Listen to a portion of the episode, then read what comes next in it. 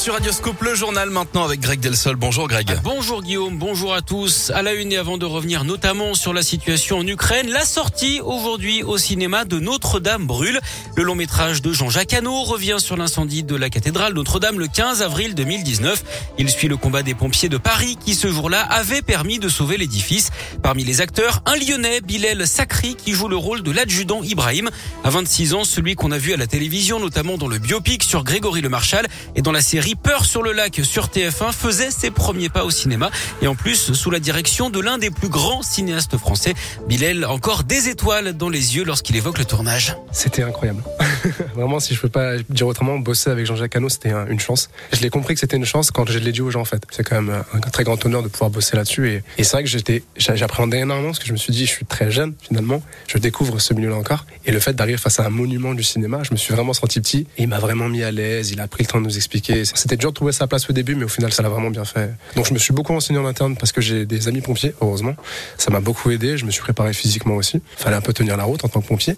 Et heureusement, sur le plateau, on avait un, conseiller pompier qui était là justement pour nous guider et nous aiguiller sur comment ça fonctionne dans la vraie vie. Et c'était vraiment agréable de bosser avec. Et je suis très content du résultat. le jeune comédien a également tourné un court métrage sorti en janvier dernier, Sans lien, qui a remporté des prix dans plusieurs festivals internationaux.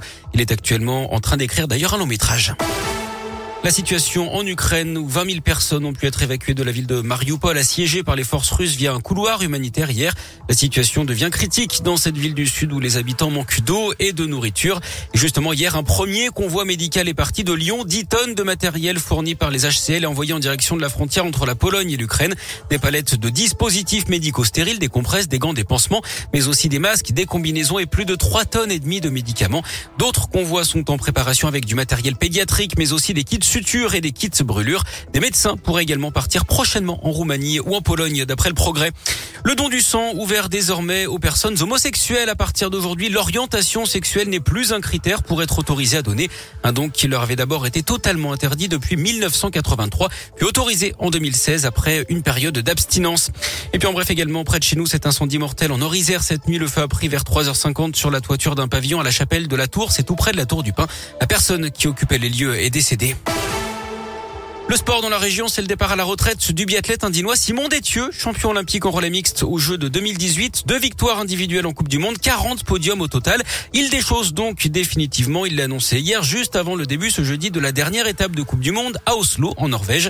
Il s'est exprimé sur les réseaux sociaux de la fédération. C'est une dernière Coupe du Monde, euh, puisque, puisque je vous annonce que j'arrête ma carrière après cette Coupe du Monde.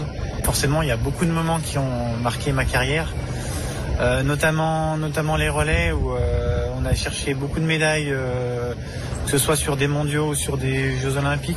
C'est une page qui se tourne forcément de prendre sa retraite sportive, mais j'arrive à un stade où j'ai besoin d'autre chose et j'ai l'impression d'avoir fait le tour de, de, la Coupe du Monde et, et j'aspire à, à, autre chose aujourd'hui, donc c'est pour ça. À Oslo, ce sera donc le dernier tour de piste à 30 ans pour celui qui est né à Belay, qui avait déjà annoncé qu'il ne ferait pas les prochains Jeux en Italie en 2026.